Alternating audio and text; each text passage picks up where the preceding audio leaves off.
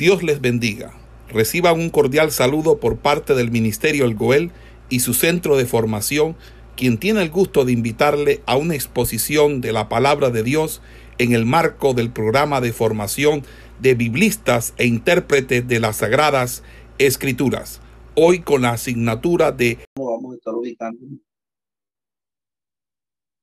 Eh, ya como tal, eh, vamos a dar hoy la eh, la llegada de Pablo a Jerusalén, después de hacer estos tres viajes misioneros, porque fueron exitosos en la predicación.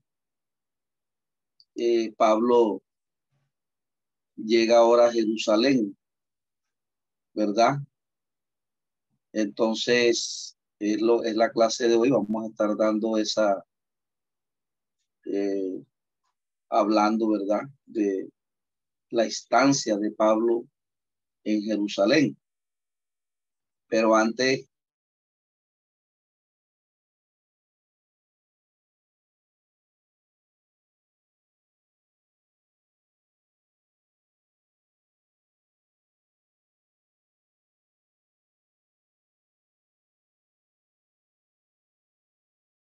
que hace porque Pablo sabía, amados hermanos, que, eh, que el apóstol Pablo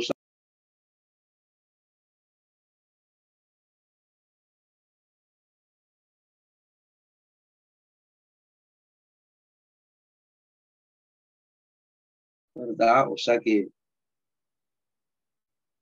es, es importante que nosotros analicemos que el Evangelio es eh, no solamente evangelizar, es un, es un paso muy importante, pero también es importante eh, llevar al, al, a, los, a los evangelizados a que puedan recibir los procesos. Entonces, aquí la Biblia habla de anciano. Entonces, por ejemplo, si nosotros nos vamos a ubicarnos allí en Hechos 2017 para hacer una pequeña eh, antes de entrar a, a, a la instancia, ¿verdad? Lo que tiene que ver con Pablo cuando recorre todo el Asia Menor y entrega cuenta a los ancianos que están en Jerusalén. Entonces, y, y el arresto de Pablo en Jerusalén. Entonces, después de recorrer los tres viajes misioneros, Pablo va a rendir cuenta a los ancianos que están en Jerusalén, pero Pablo aprovecha también allí de predicar en Jerusalén. Entonces, eh, el arresto y toda aquella, el proceso judicial que le hacen en Jerusalén, él lo, aprovechó para de alguna manera eh, volver a predicar en su tierra y predicarle a, aquellas personas que a eh, aquellas personas que al igual que él habían sido opositoras de este evangelio. Entonces el, el discurso de Mileto, ¿verdad? Que presenta Pablo, eh, ese discurso de Mileto eh, es importante para el día de nosotros hoy porque contiene allí una profecía, ¿verdad? Que es de nosotros analizarla en este tiempo para nosotros de poder este, tener una idea de que son los falsos apóstoles que entran o que se han camuflado como cristianos en este tiempo. Entonces Pablo, este, bueno, Mileto, como lo estoy mostrando en el mapa, que hoy no tengo acceso al mapa por lo que estoy sin internet. Estoy sin internet local y esta computadora no coge internet de los celulares, sino de, de del internet eh, hogar. Entonces estuvimos analizando que cuando Pablo viene del tercer viaje misionero, el apóstol Pablo no entró en, en, no entró en Éfeso. Ya había tenido tres años allí porque quería estar en la fiesta de Jerusalén. Y mandó a los apóstoles acá en, mandó a traer a los ancianos de, de, Éfeso acá a Mileto. Y Mileto era un puerto, pero además de un puerto era una importante ciudad de, también del Asia. Recuerde que cuando habla de Asia aquí no se refiere al continente, sino que se refiere a la provincia de Asia. En esa provincia de Asia estaban todas estas ciudades que nosotros acabamos de nombrar aquí. Y era una provincia romana.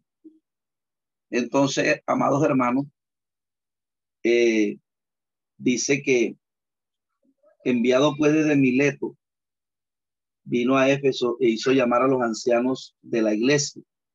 Entonces fíjese que el tiempo que Pablo demoró ahí le permitió constituir anciano. Entonces, los ancianos aquí en la Biblia, amados hermanos, además de tener carácter eh, frente al pecado y frente a todo aquello que puede eh, dañar la vida de un ministro, como el ego, como el pecado, eh, ya eran hombres que también Pablo los había incluido en la doctrina. Porque recuerde que el apóstol Pablo, él tenía un ministerio evangelístico, pero también de enseñanza. Entonces Pablo, todos los que evangelizaba, después los enseñaba. Porque es que la intrusión, lo que hace, amados hermanos, por eso es que le, para Jesús tomó la metáfora, ¿verdad? De que un hombre que construye la casa sobre la arena, y lo hemos dicho aquí, la importancia que tiene la enseñanza. De hecho, eh, estaba analizando, eh, disculpe aquí la introducción que voy a hacer, pero mire todos los atropellos que se cometen donde hay ignorancia. Eh, estaba viendo un caso que está regado por la internet en este momento de, de un pastor que fue un hombre de Dios que ha predicado por mucho tiempo. Eh, pero es un concilio. Entonces ese concilio, el varón como que cayó en adulterio, no sé qué cayó. Entonces ellos tienen como regla que si una persona cae en adulterio allí, entonces que más nunca vuelva a ejercer el ministerio. Pero lo tremendo de esto es que me di cuenta que un tema que ya lo sacaron a la luz pública, lo sacaron por internet, siendo un hombre que había tenido una conducta intachable, pero esto ya lo están manejando públicamente. Entonces uno ve la falta de madurez que puedan tener eh, algunas personas que, entre comillas, se, se, tilden como ancianos. Entonces comenzó a decir que ya él no tenía derecho a ser más el presidente de ese concilio. Comenzó a decir que ya él no tenía derecho a más ser, eh, volver a tomar el pastorado, el ministerio, que se quedara ahí ya como uno ve, porque de todos los pecados, el pecado que era más terrible era el adulterio. Entonces, porque dice que el libro de los proverbios que llevará su afrenta. Entonces él dice que esa afrenta no se le será quitada. Entonces me di cuenta que el varón, a pesar de que es un texto que se puede hacer de, verdad un análisis exegético, que se puede hacer ese texto de proverbios, eh, es algo que se malentiende. Entonces la gente piensa que el que adultera es que ya llevará la afrenta para siempre. Entonces, es muy común de la tradición que tú puedes ser grosero, injusto, puedes ser eh, cometer otras cosas, pero ese adulterio, el adulterio es lo más, lo más grave. Entonces, eh, eh, cuando el pasaje lo que está diciendo es que eh, cuando, una, cuando la persona adultera, ¿verdad? Con, con una mujer que es casada. Entonces, está hablando, está apuntando es que no perderá que la persona, el que, el que, el esposo de esa mujer que le fue piel, será el que siempre que recuerde eso, este, eh, llevará la afrenta. O sea, está hablando es del esposo de la mujer que adulteró con el otro. Entonces no está haciendo, entonces fíjese que malentienden estos textos y todo producto de la mala formación. Porque en el pasaje no está apuntando que si usted adulteró, hay que tacharlo de, de raíz, usted no puede hacer más nada.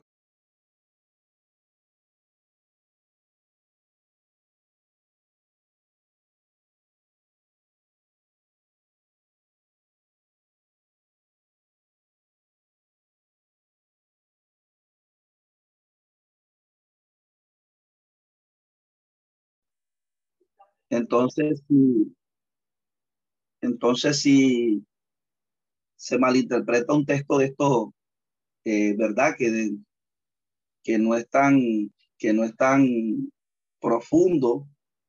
Entonces, si se malinterpreta un texto de esto, imagínense la, la, imagínense ustedes lo que pueden ellos ignorar la doctrina, pero más sin embargo es un presidente de concilio y, otro presidente que está junto con él hace poco dijo que Jesucristo tenía menos poder que el Padre, o sea, que el Padre era, era, eso es un escándalo por las redes sociales.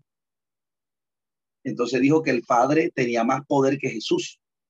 Entonces fíjense metiendo el lineamiento que metieron los, el monarcanismo eh, dinámico que es el movimiento que funda los testigos de Jehová, que fue los que dijeron que Jesucristo, que el Padre tenía más poder que Jesús, que es lo que enseñan los testigos de Jehová. Entonces este varón, entonces fíjense ustedes,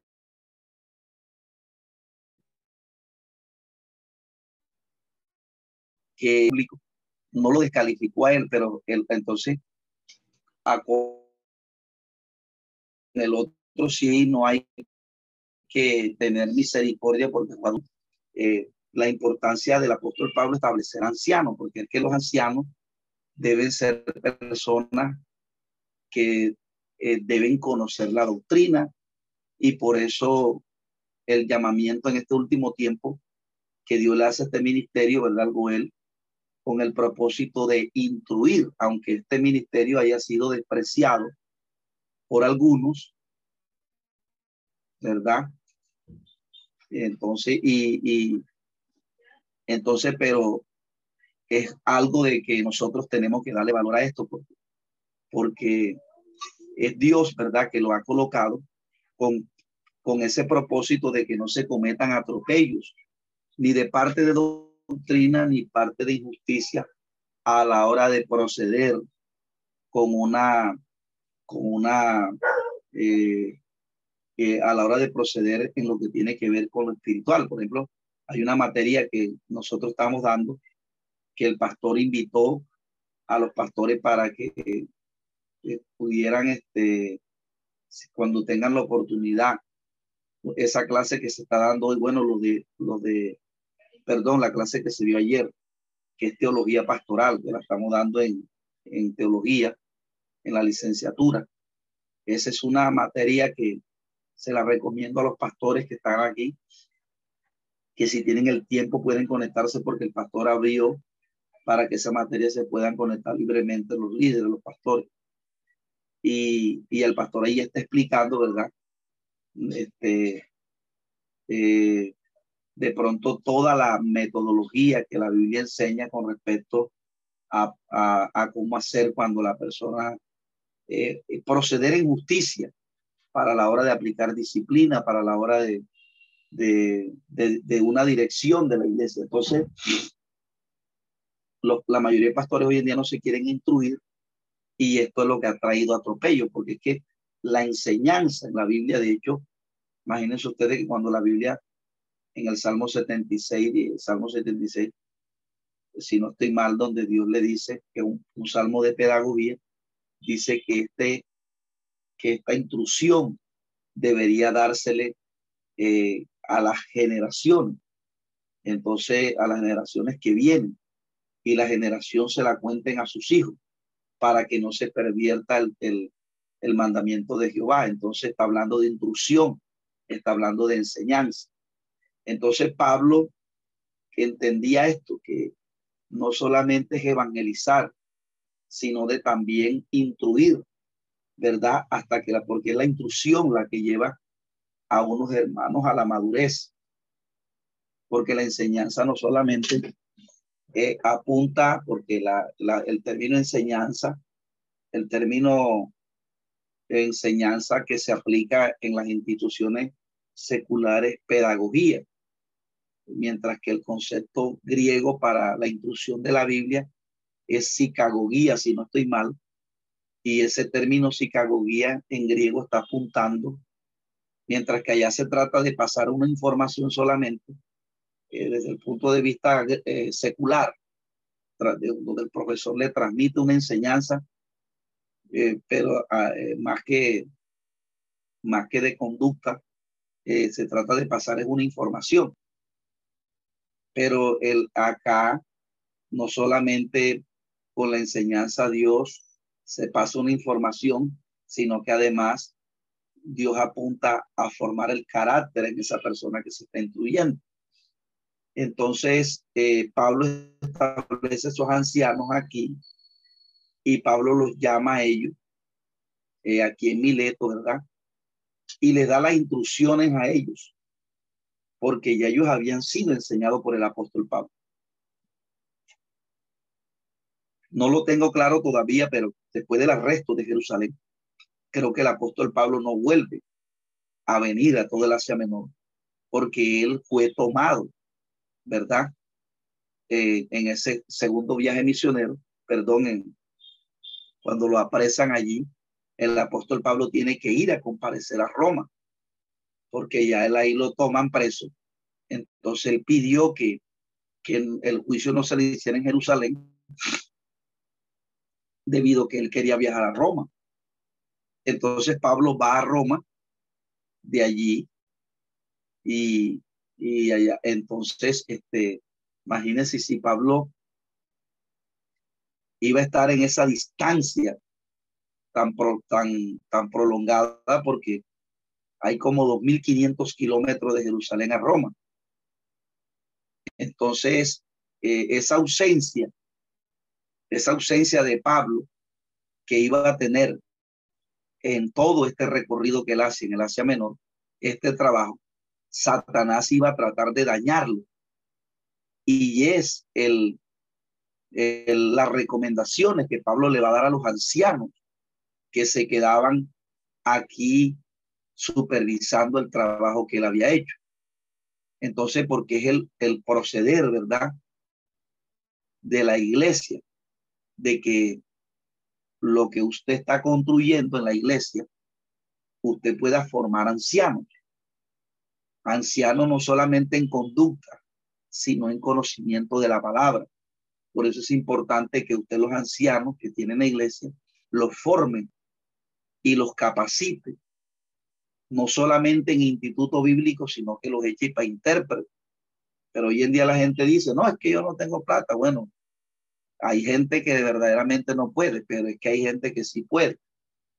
Entonces los que pueden, hay como que motivarlos a que ellos eh, le tengan amor a la enseñanza, porque hoy en día la gente eh, ama una carrera secular, el estudiar medicina y se paga un poco de plata de semestres allá y para eso son, la gente no es caro o cualquier otra profesión. Pero la estudiar la escritura, eso es algo bastante que hasta, hasta uno, ¿verdad? A veces uno piensa que es muy caro pagar esto porque, eh, pero resulta que cuando se establecen ancianos, cuando usted tiene ancianos en la iglesia formados y entrenados, entonces usted puede irse para otro lado a hacer la obra de Dios o abrir otros campos y usted dejar personas al frente como dice Pablo, personas idóneas, que no se le van a torcer, que después no, no va a salir, ¿no? Que pastor, me voy de, de usted y voy a abrir una nueva obra. Y son personas que están buscando su propio provecho. Pero Pablo aquí les instruye a ellos con su conducta. Entonces, la conducta de ellos, o lo primero que Pablo le va a dejar en el escenario a los ancianos, era que el ejemplo por el cual él se dirigió en la obra de Dios. Entonces, mire lo que va a resaltar primero. Dice, enviado pues desde Mileto a Éfeso, hizo llamar a los ancianos de la iglesia. Cuando vinieron a él, les dijo, o sea, Pablo llama a los ancianos desde Éfeso a Mileto, que era un puerto. Pablo se quedó cerca del mar porque desde ahí quería viajar a, a Jerusalén. Entonces Mileto era, una, era un puerto y era una ciudad grande, pero él no quiso entrar a, a, a Éfeso ya, sino quiso llamar a los ancianos que él había colocado. Y lo que primero va a hacer Pablo es presentar cómo él se ha conducido en la, en la, en la obra del Señor. Dice, vosotros sabéis cómo me he comportado entre vosotros todo el tiempo desde el primer día que entré en Asia, hablando del Asia Menor, sirviendo al Señor con toda humildad y muchas lágrimas y pruebas que me han venido por las acechanzas de los judíos. Entonces fíjense que un ministerio verdadero, amados hermanos, no, no, no trata de buscar gloria de hombre. Un ministerio verdadero va a ser, eh, eh, el ministro va a derramar lágrimas, el ministro va a recibir muchas pruebas de adentro y de afuera. En este caso, Pablo la estaba teniendo, o sea, Satanás había usado a los judíos para atacar el apóstol Pablo. Por eso casi siempre Satanás va a usar casi los de adentro para atacar al ministerio del Señor. El ministerio de Dios va a ser sufrido, amados hermanos. Hoy en día hay como una tendencia a creer que el ministerio es alguien que va a ser famoso, alguien que va a ser, y de hecho me pongo a analizar muchos ministros que van por las redes sociales y, va, y todo lo que van haciendo lo van publicando, uno se da cuenta que no hay un carácter allí formado, porque hoy en día el ministro piensa que el ministerio es que la gente va a tener reconocimiento como los artistas de allá afuera. Y, y, el verdadero ministerio contrasta aquí, amado hermano, porque cuando usted ama la obra de Dios y trabaja y nosotros amamos la obra de Dios con amor por las almas, Satanás va a tratar de ponernoslas a nosotros de cuadrito. Y de hecho, si dentro de la iglesia hay personas, amados hermanos, hermanos que no se meten en la visión y que están allí es como eh, no metidos en el cuento de Dios, muy posiblemente Satanás los coloque a ellos en contra del líder que lleva la visión.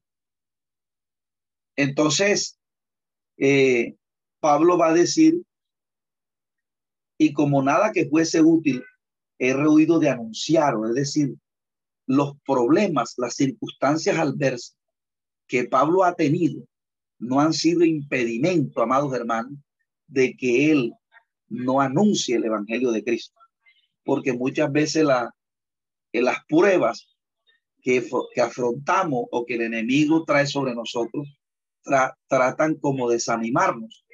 Y Pablo aquí está mostrando un carácter que no era un hombre eh, almático, sino que era un hombre totalmente espiritual, que muy a pesar de las tribulaciones y de las circunstancias adversas que había tenido, motivo para que él parara la predicación del Evangelio, sino que muy por el contrario, avanzara por encima de ello. Entonces, lo primero que está mostrando es el carácter que él ha tenido, ¿verdad?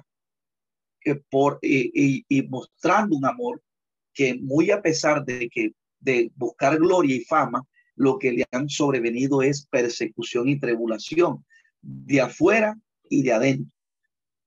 Y como nada que fuese útil, he rehuido de anunciar y enseñar públicamente y por las casas, testificando a judíos gentiles acerca del arrepentimiento con Dios y de la fe de nuestro Señor Jesucristo.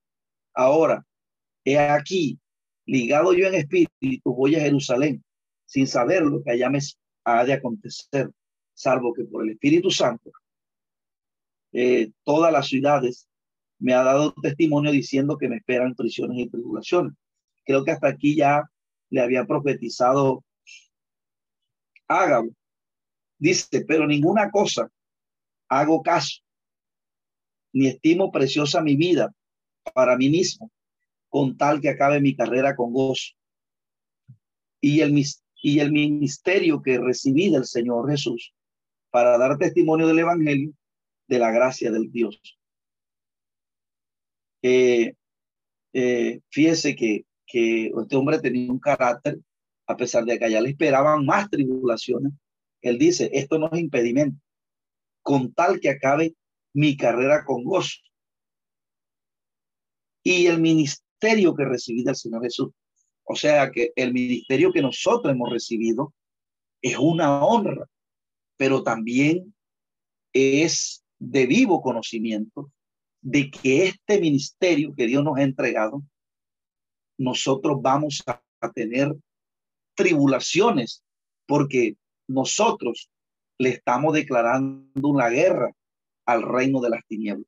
Por lo tanto, todo ministerio de Dios será perseguido y será puesto en estrechez porque es Satanás. Entonces, aquí está dando las directrices, ¿verdad? De un verdadero ministerio, que es lo que Pablo coloca de relieve. Le habían venido tribulaciones en el Asia, en todo este recorrido, de los judíos y de los de afuera.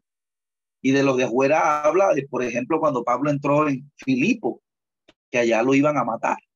Cuando entró en otras ciudades, ¿verdad? Por ejemplo, en Corintio también lo quisieron linchar. Entonces, el, el ministerio de, de, de, Dios es sufrido. Entonces, eh, contrasta mucho con el, la idea del ministerio hoy, porque la idea del ministerio hoy, uno se da cuenta aquí que son ministerios que han entrado a pervertir el evangelio y usted como pastor y nosotros como ministros tenemos que tratar de que las personas que están bajo estos hombres se vengan a la sana doctrina. Entonces, eh, Pablo por el carácter y por la conducta eh, va a dejar de relieve cuál es el verdadero ministerio y cuál es el falso, en, en lo que tiene que ver no solamente con doctrina, sino con el, el, los padecimientos y las tribulaciones que tiene que vivir el ministerio de parte del Señor. O sea, que usted esté viviendo tribulaciones, amado hermano, es una viva prueba de que usted es un ministerio del Señor.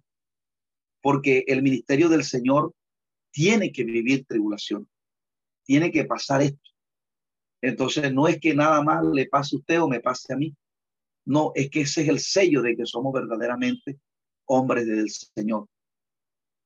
Y dice, y ahora, he aquí, yo sé que ninguno de vosotros, entre quienes he pasado predicando el reino de Dios, verá más mi rostro.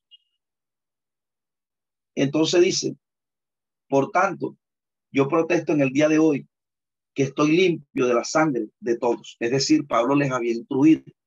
Es decir, ya si ustedes se quieren enviar, ya ustedes ya no son niños espirituales ya ustedes son grandes espirituales. Y ustedes en vez de, de dejarse persuadir por lo falso que va a hablar después, ustedes tienen que velar no solamente por ustedes, sino por la salud espiritual del resto de los ministros. Entonces, mire lo que Pablo, ya Pablo podía irse y desprenderse de ese lugar. ¿Por qué? Porque ya él había instruido a esas personas. Imagínense si hubiera sido acá, que Pablo hubiese salido de aquí, de este lugar, para irse a trabajar en otro lado. No, ese pastor dejó a la iglesia abandonada y nos dejó a nosotros. No, cuando se forman líderes, las personas pueden delegar y lo que se delegó tiene que seguir y funcionando como si estuviera Pablo ahí. Pero como hoy en día hay unas guarderías en las iglesias, entonces el pastor no se atreve a mover porque entonces, entonces si, amados hermanos, no se lleva a los líderes a que se formen, Satanás los puede desviar. El día que usted no esté, el enemigo, ¿qué es lo que ha pasado? Los concilios hasta que está el persona que lo fundó. Cuando muere esa persona, el concilio se acaba, se desvía, se lo lleva el mundo. ¿Por qué? Porque no se está entrenando y formando personas, ¿verdad? Entonces, Pablo lo hizo aquí y Pablo no sabía, ¿verdad? Que la iglesia tenía que quedar en manos de hombres instruidos. Y fíjese que cuando el apóstol Juan escribe a las siete iglesias, fíjese que ya Éfeso había perdido el carácter con que Pablo la dejó, pero habían personas allí todavía que, porque el enemigo entró a hacer daño después. Pero fíjese que se resalta Pérgamo, se resalta otra iglesia, y ahí mismo en Éfeso se, se resaltan personas que tenían un carácter frente a la doctrina de Balaán, frente a la doctrina de, de Jezabel. Eh, habían personas allí, porque mire, el enemigo después entró, amado hermano, porque el enemigo siempre entra a tratar de pervertir lo que usted ha construido. Entonces, si esas personas que se han analizado no se les prepara en un carácter, Satanás ya no las va a trabajar con los de afuera. Satanás las va a entrar con los que entran encubiertamente, haciéndose pasar como cristianos. Entonces dice, por tanto, mirad por todos vosotros y por todo el rebaño que el Espíritu Santo ha puesto por obispo para apacentar la iglesia del Señor, la cual él ganó por su propia sangre. Eh, o sea que Pablo les estaba dejando un, encargo que ellos tenían que mirar por ellos mismos y por todo el rebaño que el Espíritu Santo había puesto por obispo, para que apacentasen la iglesia del Señor, la cual él ganó por su propia sangre. Tienen que estar, tienen que tener, porque por ahí hay una eh, secta de los mesiánicos que están cuestionando todas estas palabras y que la palabra iglesia Jesucristo nunca habló de iglesia, que, que que la, la iglesia, que entonces están judaizando a la gente, haciendo como un paréntesis aquí, entonces, este, eh, amados hermanos, eh, el hay términos, por ejemplo, la, palabra iglesia es un término griego, porque recuerde que la Biblia se escribió en griego, pero la connotación que tiene esa palabra iglesia en griego, yo se lo he enseñado, te busca la palabra iglesia en griego, que esa palabra en griego, eh, la palabra iglesia en griego es eclesia, y ojalá que usted tenga, sea minucioso y se ponga a estudiar eso, porque no solamente que uno se lo diga a usted, la Biblia dice, no, la Biblia no dice que hay un dicho que dice que el buen alumno aprende en clase. Por ejemplo, si usted quiere saber los conceptos, entonces usted dice la palabra iglesia, entonces usted la busca en internet. Palabra eh, eh, griega para iglesia, le va a aparecer eclesia. Entonces, la connotación que le daban los griegos a iglesia, recuerde que la palabra iglesia, esa palabra eh, en el Antiguo Testamento, esa palabra eh, se usaba era el término asamblea. Por eso la palabra iglesia en, en la Septuaginta o en, en, el Antiguo Testamento era Caal, que significa la asamblea, la reunión de los miembros. Entonces, fíjese que la connotación, cuando usted estudia la palabra iglesia en griego, la palabra iglesia en griego, ese, ese término, la, los griegos le dan la connotación no al cuerpo, sino al templo físico. Entonces ellos están diciendo, no, que esa palabra iglesia, que no sé qué, que eso no sirve, eso es purio. El nombre de Jesucristo, esos son nombres paganos de Dios. Algunas cosas raras ahí que están ahora. Entonces, eh, como la iglesia, algunos han despreciado la enseñanza, todo el enemigo está instruyendo a los detractores para, para pervertir el evangelio. Entonces, fíjese cuando usted le explica, no, mira, no, la palabra no es que esté mala, lo que está malo es la connotación que tú le des, ¿verdad? Porque la palabra corazón en griego es cardio. Entonces los griegos no, los griegos, cuando, cuando se habla de cardia, creen que la palabra corazón es castellana, pero en griego es cardio. Entonces cuando, cuando el cardiólogo, el que estudia el corazón, le da la connotación en griego esa palabra, hace referencia al corazón que bomba la sangre. Pero cuando la Biblia habla de corazón, en la mayoría de las veces no está apuntando al órgano que bombea la sangre. Está apuntando es a lo espiritual, al corazón del hombre, donde se almacenan los pensamientos. ¿Qué está pensando el hombre? ¿En qué está meditando el hombre? Entonces, eh, y los gnósticos le daban eh, la, la, connotación de corazón era que nada más iba a salvar el alma y, lo, y el cuerpo no importaba. Entonces, fíjese usted todo lo que, lo que, lo que es necesario estar ubicado en la doctrina. Entonces, amados hermanos, este, eh, aquí dice la escritura, ¿verdad? Bueno, la palabra iglesia es una palabra que viene del hebreo kaal, que significa la asamblea, la reunión de los miembros. O sea, cuando los, los escritores del Nuevo Testamento hablan de iglesia, no le estaban dando la interpretación de los griegos, refiriéndose al templo. Se estaba refiriendo era a la asamblea, que nosotros somos una comunidad que no debemos estar divididos, sino que debemos estar unidos, porque la iglesia de Cristo nunca está desunida. La iglesia de Cristo se tienen que tener comunión los unos con los otros. En una vida diaria se tiene que trabajar como comúnmente, se tiene que hacer el trabajo en una armonía y en una, en una alianza. Entonces los concilios han partido ese, esa visión. Entonces el concilio se va por allá y ya hace su trabajo solo. Entonces él dice, no, yo también soy de la iglesia. Entonces, amado hermano, todo, y entonces no comparto que dice, no, que él puede trabajar por allá aparte, yo por acá aparte.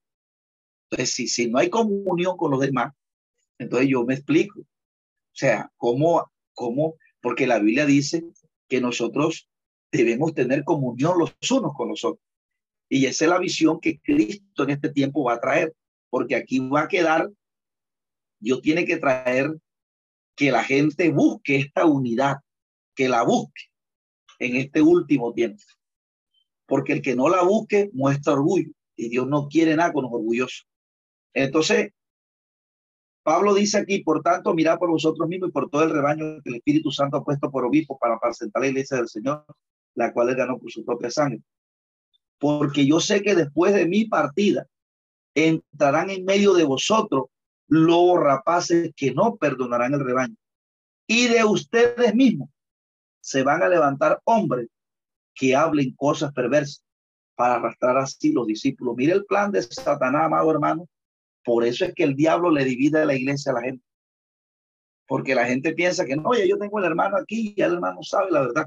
Y de repente el enemigo entra con los, con los malos obreros y como no tiene un carácter formado, inmediatamente lo colocan en contra de usted, que es lo que están haciendo los calvinistas Los calvinistas están como están metiendo por las redes sociales y hoy como acceso al internet. Entonces la oveja llega y escucha a este a este, ¿cómo se llama? Al líder de los calvinistas, que se me escapa el nombre ahora, este, eh, un señor, ya es un anciano que tienen una escuela, en, en tienen una escuela, eh, o sea, tienen una universidad en los Estados Unidos y aquí en Colombia hay dos sedes, enseñando puro calvinismo, puro catolicismo disfrazado de cristianismo. Y usted los ve por las redes sociales ellos se sientan allí a reunir, dicen, y tratan algunos temas, que la predestinación, y son gente que ostenta tener conocimiento.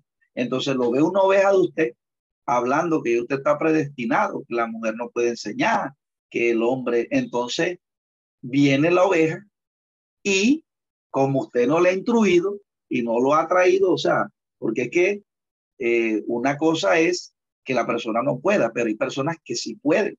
Es más, de hecho, a las personas que están como ancianos, que hacen parte de usted, eh, esas personas, para nombrarlos ancianos, en lo que fuere posible, es mejor que hayan pasado por un entrenamiento. para que esas personas conozcan la doctrina, porque ellos después le van a servir a usted como ayuda en la obra que Dios ha colocado. Entonces, cuando esa persona está ubicada en la doctrina, entonces, por ejemplo, imagínense, el pastor nos forma a nosotros.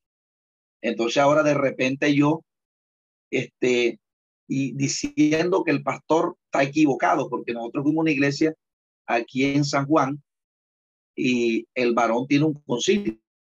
Y entonces cuatro o cinco ovejas salieron, eh, comenzaron a escuchar a, este hombre que está enseñando que la mujer no puede enseñar, que, que, que, la predestinación y hablando un poco de cosas.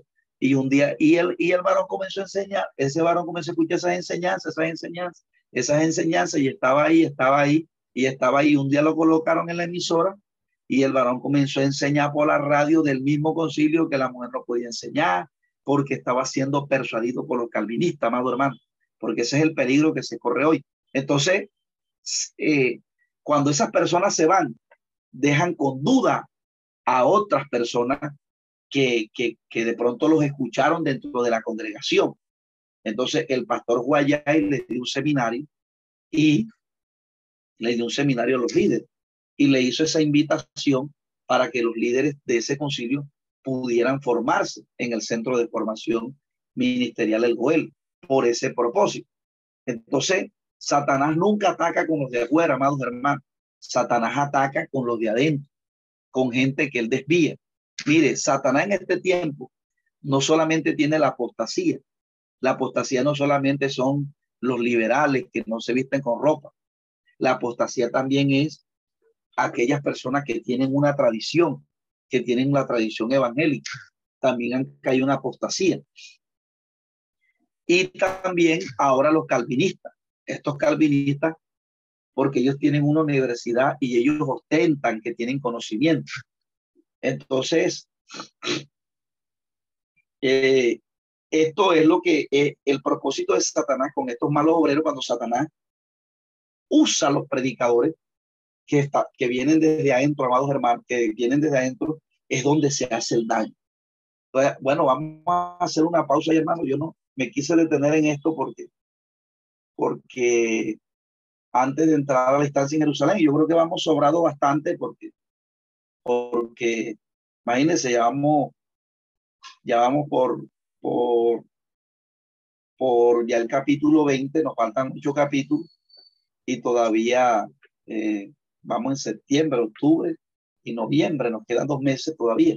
Entonces, amado hermano, si usted quiere aportar algo ahí, si usted entendió, eh, eh, amado hermano, este, puede dar su opinión. Es muy es importante la participación en clase y que usted y haga alguna pregunta, amado hermano, que usted, alguna inquietud que usted tenga. Pastor. Pastora Berli. Amén. Gracias, pastora.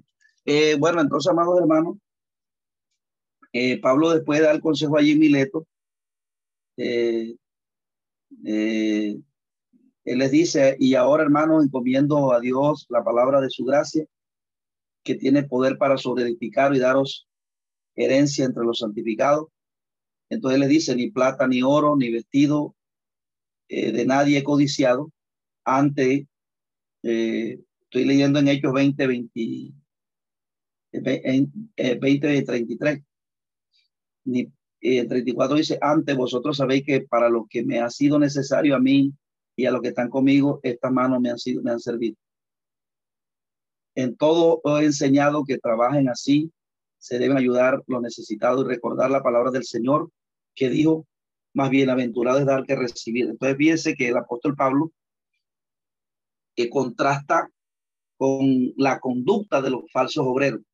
Los falsos obreros no iban a ser como él, que él dio de lo suyo, porque él estaba tratando de edificar, era eh, en lo espiritual.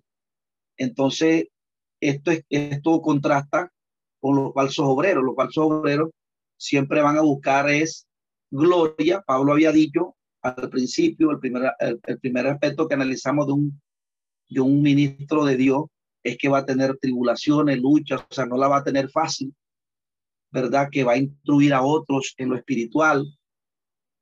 El número dos, Y lo tercero, que, que es un hombre que no ama el dinero, sino que ama a las personas. Recuerde que Colosenses 3.5 dice, hace morir lo eternal en vosotros, fornicación, eh, pasiones desordenadas y avaricia que es idolatría. La gente piensa que la idolatría nada más es la imagen. El Salmo, 104, el Salmo 115 dice, no a nosotros, oh Jehová, no a nosotros, sino a tu nombre da gloria. Dice, los ídolos de ellos son plata y oro. El ídolo del cristiano hoy en día es el dinero. Entonces los, los falsos predicadores van a amar no a las personas, van a amar es la fama y van a amar, ellos no les interesa eh, instruir a otros porque nada más los sabios son ellos. Ellos no están interesados en, en, instruir a otros eh, para que sigan adelante, sino que quieren sacar provecho de ellos. Ellos siempre son los que quieren florecer. Eh, ellos no paran ministerio, sino que ellos son nada más los ídolos. Entonces ese ídolo busca dinero. El ídolo de él es el dinero. Pablo no te, Pablo eh, ellos, ellos tratan de tener comodidades, o sea, tratan de mostrar la bendición de Dios con lo, con lo material, el carro, la casa donde viva. Pablo, eh, no, Pablo estaba haciendo, era perseguido. Entonces, no significa que el ministerio de Dios no pueda tener algo así, pero siempre el ministerio de Dios va a ser es perseguido. Va a ser perseguido porque tiene un enemigo, una oposición que es la misma tiniebla. Entonces, Pablo, eh, el, ministerio verdadero eh, va a tener persecución, instruye, delega personas, las instruye, las disipula, las lleva a una madurez para delegarlas. Eh, esa el, hombre de Dios no es codicioso, no, no trae detrás de las ganancias, no está detrás de la vanagloria, porque usted para tener gloria necesita tener poder económico. Entonces Pablo les está mostrando cuál es la conducta que ellos tienen que seguir, que lo imiten a él, porque él con esa conducta está mostrando que él imitó a Cristo, porque Cristo hizo lo mismo.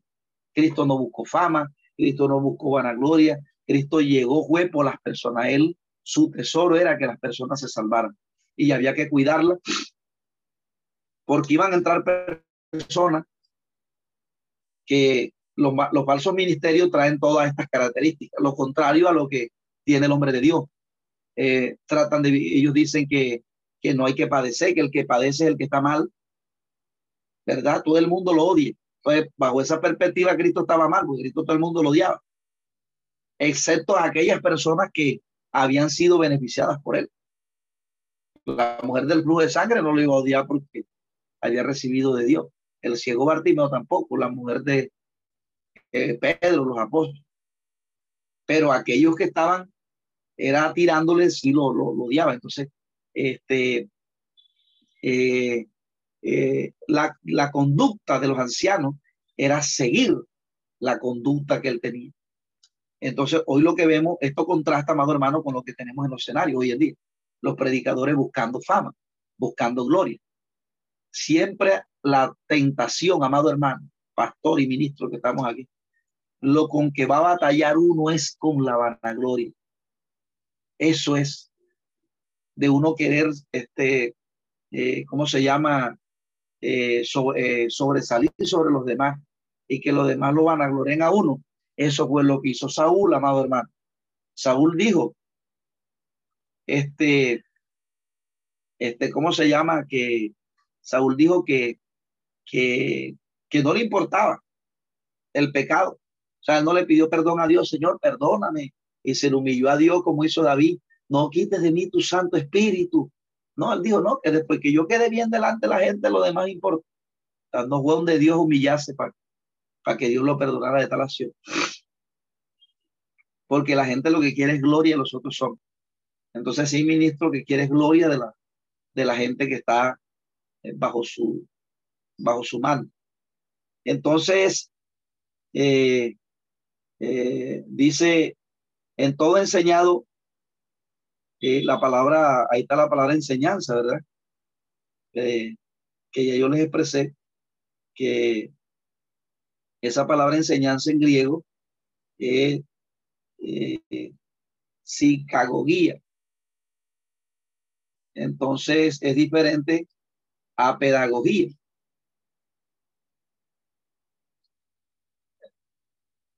Miércoles que no tengo internet. Eh, entonces, amados hermanos, está hablando la enseñanza que Pablo da.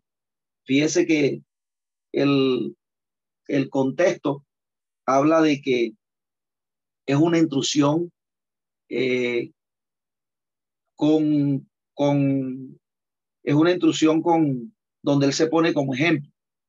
Hoy en día, la enseñanza que están dando en lo secular, usted ve que la, la ministra de Educación es lesbiana y entonces ella es la que instruye a los niños. Entonces alguien le dijo, ajá, pero tú con tu conducta lesbiana, le dijo, una cosa es mi profesión y otra cosa es mi personalidad. Entonces la, la pedagogía eh, nada más instruye con la información, no importa si el maestro está corrompido, si es homosexual como sea Platón. Perdón, este Sócrates, que era homosexual. Entonces, este, eh, pero el término psicagogía Pablo está enseñando con el ejemplo. Entonces, por eso coloca ese ejemplo. Bienaventurado es dar que recibir, que ellos tienen que proceder con la misma, eh, con la misma conducta como él se ha conducido. Y dice, cuando hubo dicho estas cosas, se pusieron de rodillas y oró por todos ellos. Entonces hubo un gran llanto de todo, echándoles al cuello a Pablo, le besaban, doliéndose en gran manera porque la palabra de, porque él dijo que no verían más su rostro y le acompañaron hasta el barco. Entonces, allí hubo una despedida bastante... Eh, eh, ellos pensaron que nunca más iban a ver al apóstol Pablo. Entonces, por esa causa, lloraron allí. Entonces, de, bueno, ese día mira, estuvimos mirando que después Pablo de allí saltó a, a zarpó, dice la escritura, que llegó a Roda y allá a Pátara, y de, después llegó a Chipre, y después llegó a Siria, que es la región que está cerca de Jerusalén.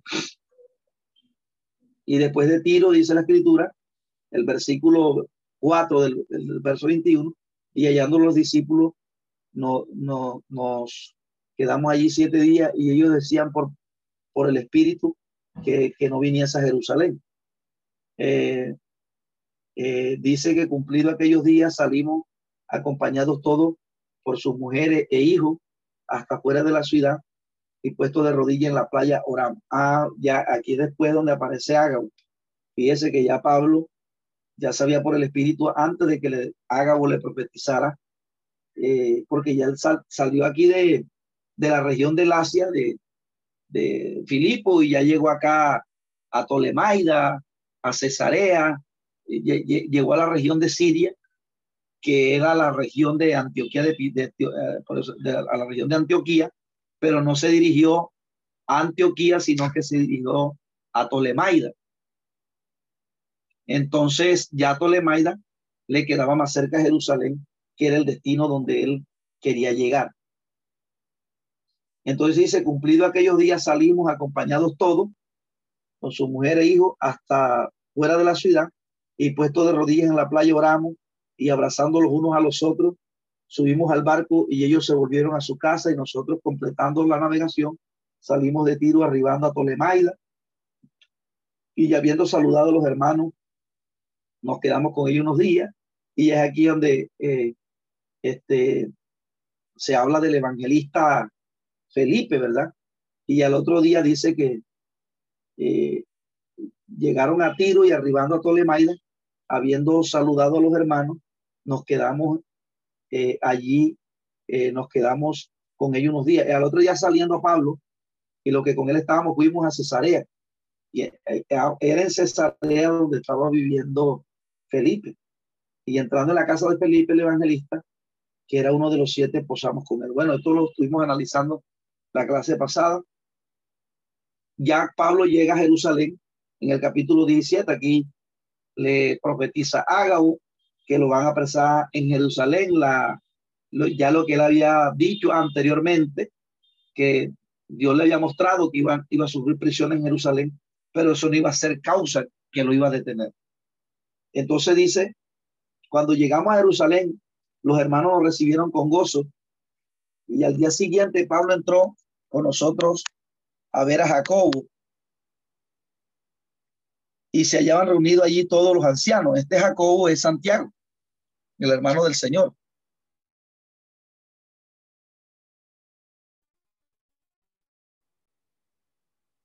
Entonces, entonces,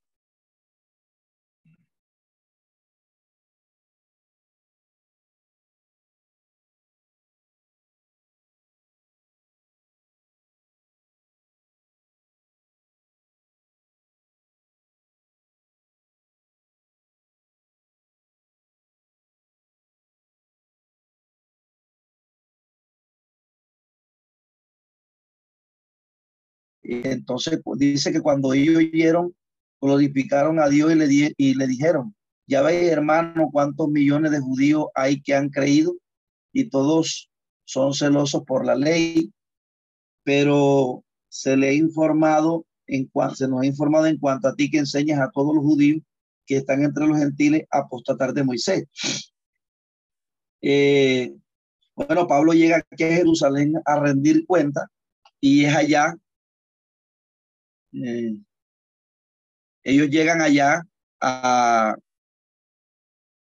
a ese lugar y, se entera de que hay una cierta cantidad de judíos que le tienen preparada a él una, eh, por así decirlo, han hablado mal de él en Jerusalén.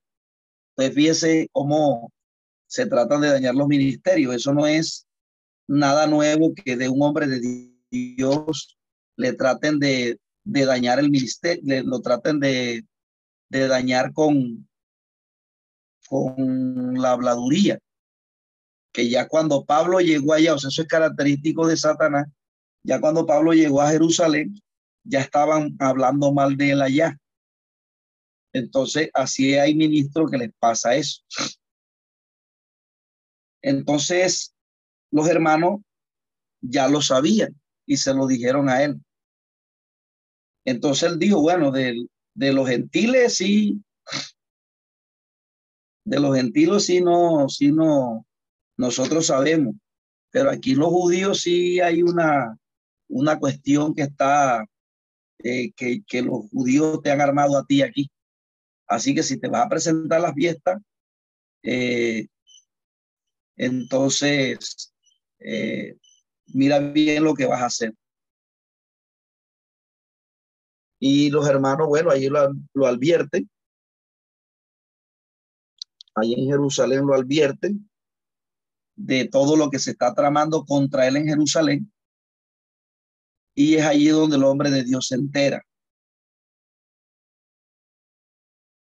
de toda aquella, aquella, de toda aquella por así decirlo, trampa que ya le han, o comploto, o esa habladuría que le, que le han hablado mal eh, del Señor, de perdón, de Pablo. Entonces dice aquí que cuando ellos lo oyeron, eh, dice que, eh, pero se les ha informado en cuanto a ti, que enseña a todos los judíos que están entre los gentiles apostatar de Moisés, diciendo que no circunciden a sus hijos ni observen las costumbres de la ley. ¿Qué, hay pues? La multitud se reunirá de cierto porque oirán que ha venido. Entonces, ellos, los ancianos aquí lo ponen de conocimiento, como los judíos que habían creído, amado hermano, ese es el problema cuando la gente por eso, amado hermano Plinio, si usted no entendió bien lo que le estamos explicando con respecto al proverbio, vuelvo a preguntarlo, no se quede con eso, porque hay personas que lo malentienden aún aquí y después se van hablando de que nosotros somos apóstatas. Y a Pablo, por eso Pablo fue tildado de eso, porque a veces uno quiere corregir algunas cosas que no son como se han entendido a través de la historia. Por ejemplo, el tema del alma es una cosa que uno le viene diciendo a la gente, hermano, eso no es así. Entonces hay personas que cuando lo escuchan por primera vez, pero esto uno no lo va a enseñar en los púlpitos, esto uno le enseña aquí en el centro de formación. Entonces las personas se van hablando que, que, que, que nosotros somos unos apóstatas, porque tratamos de que la, que la tradición se les quite. Por ejemplo, hombre, ¿qué es, qué es este, comprender que el Espíritu Santo no es una paloma? Y usted ve personas que ponen la paloma en los, en los, púlpitos. Entonces uno llega allá y uno le dice, hermano, venga acá, no ponga la paloma ahí, porque la Biblia no habla que el Espíritu Santo es una paloma. La Biblia dice que Pablo vio como una paloma, no que era una paloma.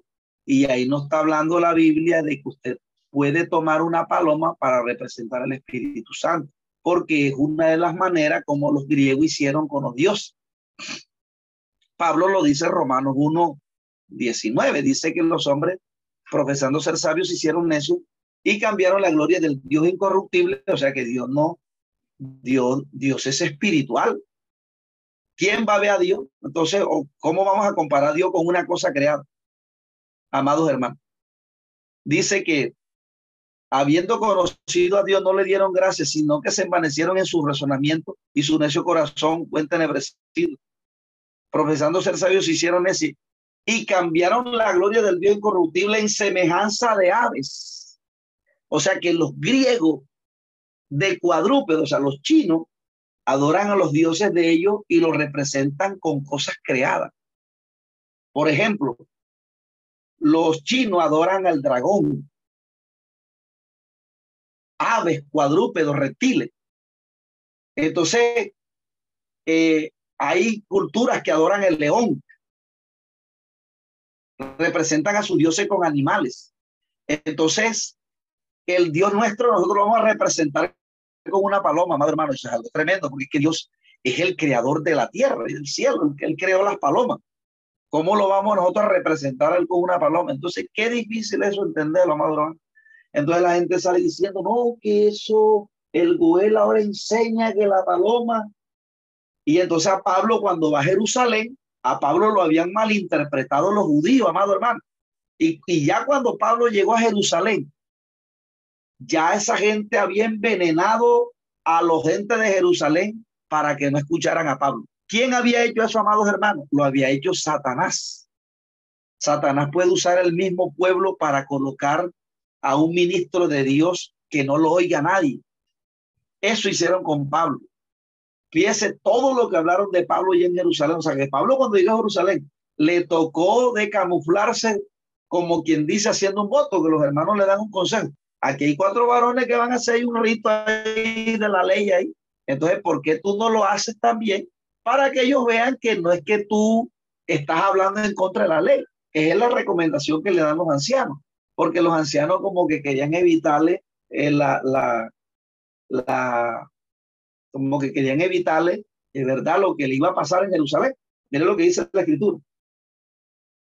Pero se les ha informado en cuanto a ti que enseñes a todos los judíos que están entre los gentiles a apostatar de Moisés, diciéndole que no se circunciden a sus hijos ni observen las costumbres. ¿Qué pues? La multitud se reunirá de cierto porque oirán que has venido. Haz pues esto eh, haz pues esto que te decimos. O sea, no es un mandato, sino es una recomendación. Hay, hay entre vosotros cuatro hombres que tienen obligación de cumplir un voto, una promesa. Todos, tomalos contigo, purifícate con ellos y paga sus gastos para que se, se reúnan, para que se resure la cabeza y todos comprenderán que no hay nada de lo que se les informó acerca de ti, sino que tú también andas ordenadamente guardando la ley. O sea, este voto, amados hermanos, era con el propósito de que no, de que los judíos no, que los, o sea, mostrarle lo contrario o rasurarse la cabeza y hacerse voto, este, mostrarle a los judíos que Pablo sí guardaba la ley, o sea, que él no estaba en contra de los mandamientos de la ley, sino que los que ya habían informado adelante estaban mal informándolos, o sea, colocándolos mal en contra de ellos, porque eso es lo que hace el enemigo con algunos ministros. Eh, cuando no entienden las cosas bien, ¿verdad? Se van hablando que no, que imagínense que, que, imagínense que el gobierno enseña que el infierno no existe. Imagínense usted. Hay gente que ha dicho eso aquí. ¿Cómo nosotros vamos a enseñar que el infierno no existe? Tremendo eso. Entonces, este, eh, amados hermanos, a él lo malinformaron allá. Pero era, esa es una estrategia del enemigo, amados hermanos, para que la gente no lo escuche aún, para que, lo, para que la gente no escuche al hombre de Dios. Porque el día que la gente abra su corazón, ¿verdad? Para escuchar la palabra, entonces ese día ellos entenderán que es lo contrario de lo que se les ha informado adelante. Entonces ellos le dijeron, pero en cuanto a los gentiles, sí, que han creído, nosotros sabemos y dimos por escrito, o sea, ellos, ellos no estaban obligando a Pablo a guardar la ley, sino era por cuestión de que los judíos vieran de que él no estaba en nada en contra de la ley. Porque Pablo, de, Pablo allá enseñó, oye, bueno, ya no hay necesidad de circuncidarse. Pablo no estaba haciendo mal con eso, sino que cuando hay una hermanos, de la apostasía, o cuando hay una transición, mire, cuando, cuando, cuando, cuando David y Saúl, ya terminamos aquí, cuando David y Saúl, eh, hubo, una, una transición, hubo un cambio. Entonces la gente no sabía si era Saúl o era David. Entonces esos cambios a veces a la iglesia le cuesta. Lo mismo en los tiempos de Jesús. En los tiempos de Jesús la gente no sabía si la verdad la tenían los fariseos o la tenían los discípulos o la tenía Jesucristo. Entonces, algunos se quedaban con, con Saúl porque Saúl representaba comodidad, dinero, Saúl estaba en el trono. Entonces, venirse con David era, mejor dicho, irse para la cueva de Adulán, chupar mosquito por allá, eh, no tener comida, eh, escasez.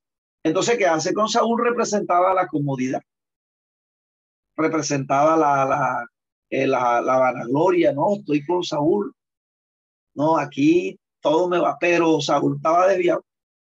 Entonces, quedarse con los fariseos, tenías comodidades, tenías vanagloria los hombres, pero estaba, ya esa gente estaba desechada por el Señor. Pero venirse con David, hermano, representaba un poco de cosas, pero persecución, eh, representaba eh, eh, no había gloria ahí. Pero los que se quedaron tanto con David como con Saúl, después recibieron exaltación. Y es lo que es lo que ilustra la Biblia con nosotros.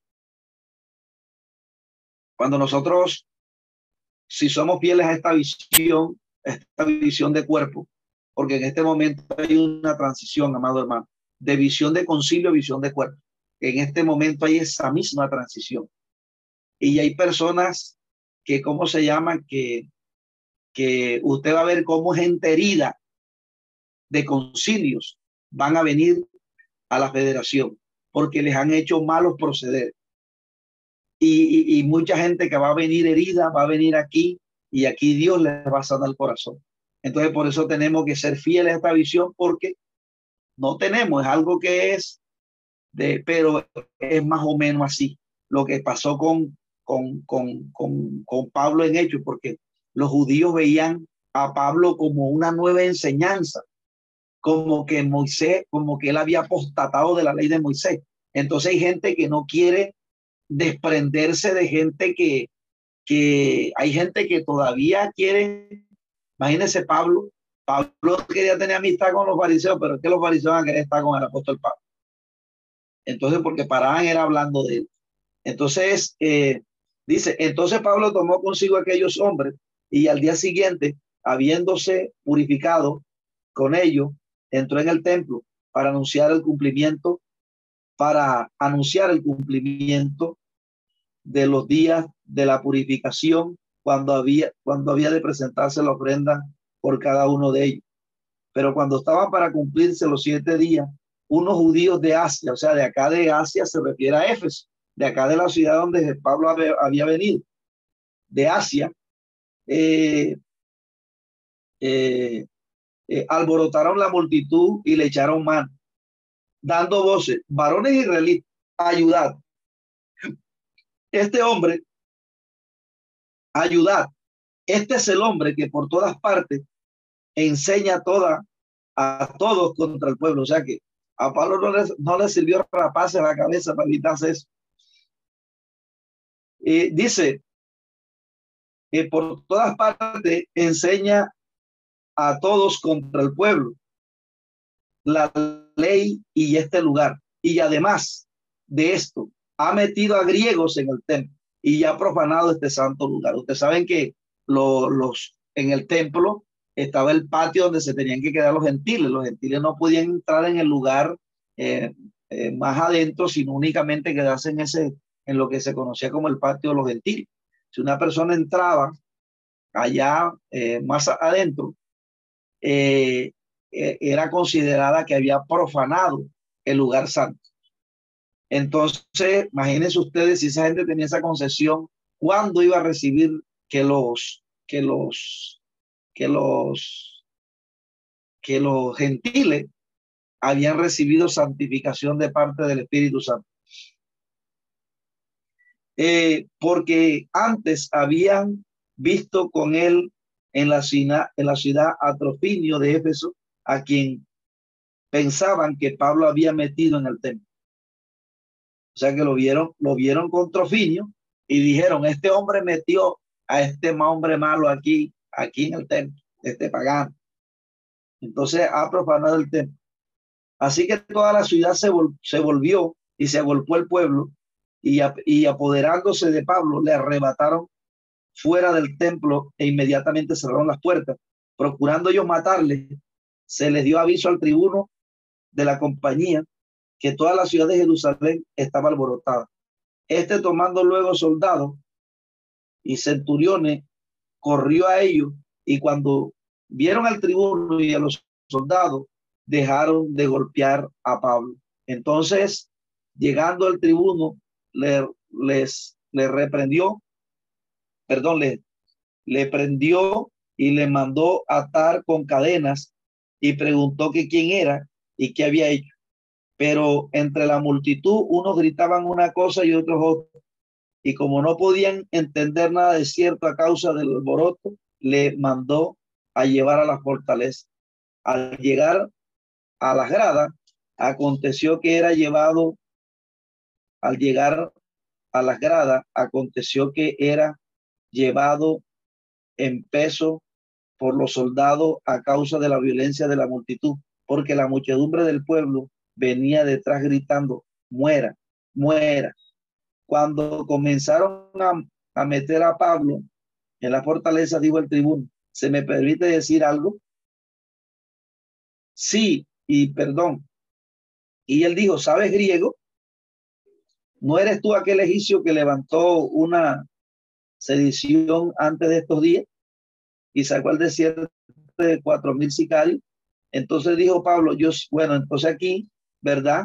Él tuvo una conversación aquí con él.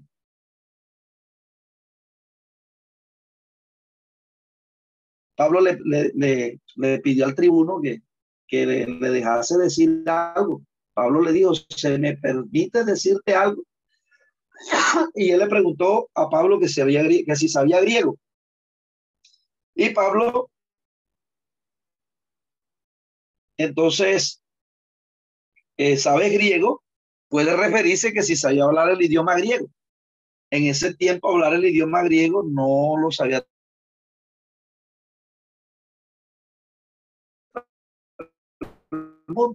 Entonces, él lo identifica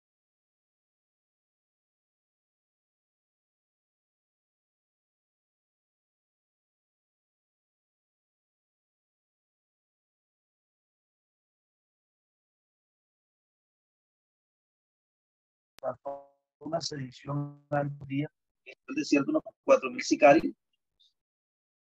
Entonces Pablo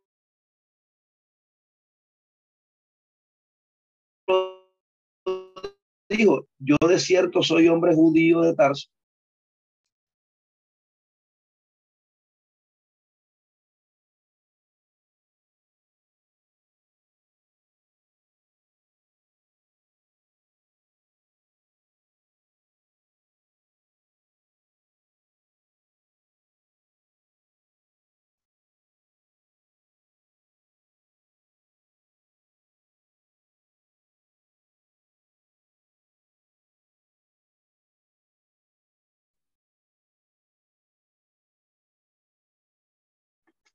Eh, entonces, dijo Pablo, yo de cierto soy hombre judío de Tarsos, ciudadano de una ciudad no insignificante de Cilicia, pero te ruego que me permitas hablar al pueblo.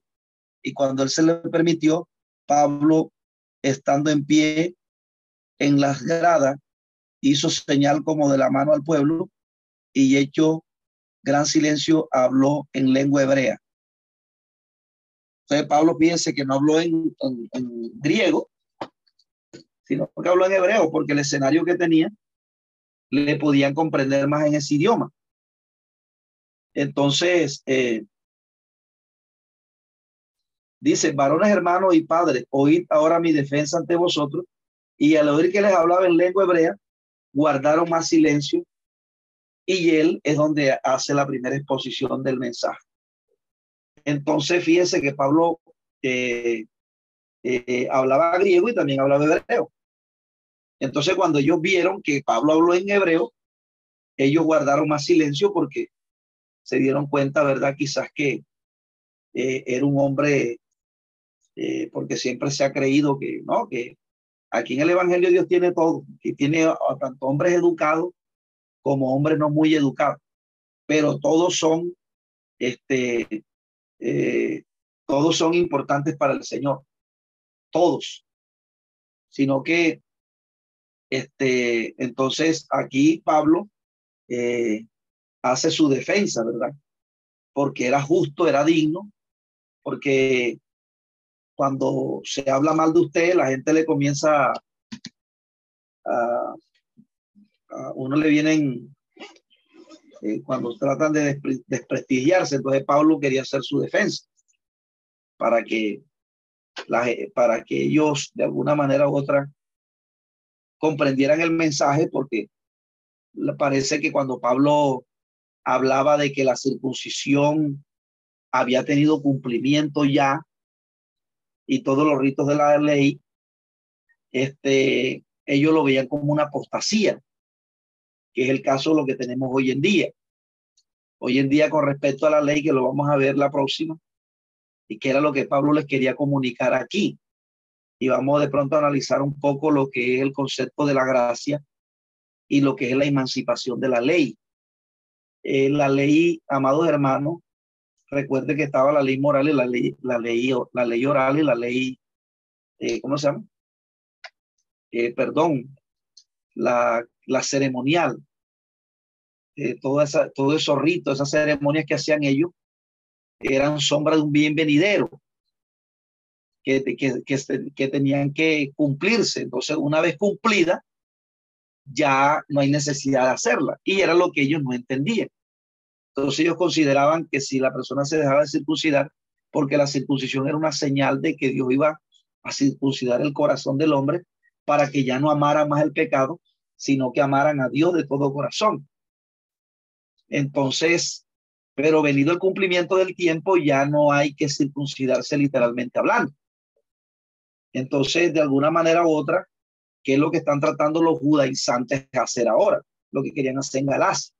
Que usted todo lo hable en hebreo, que usted no diga Cristo, porque Cristo, la palabra Cristo es un término griego y significa un Dios no sé qué, que no hable de Jehová, porque Jehová es un término es el nombre de un dios pagano. Algunos dijo por ahí que Jehová era Satanás.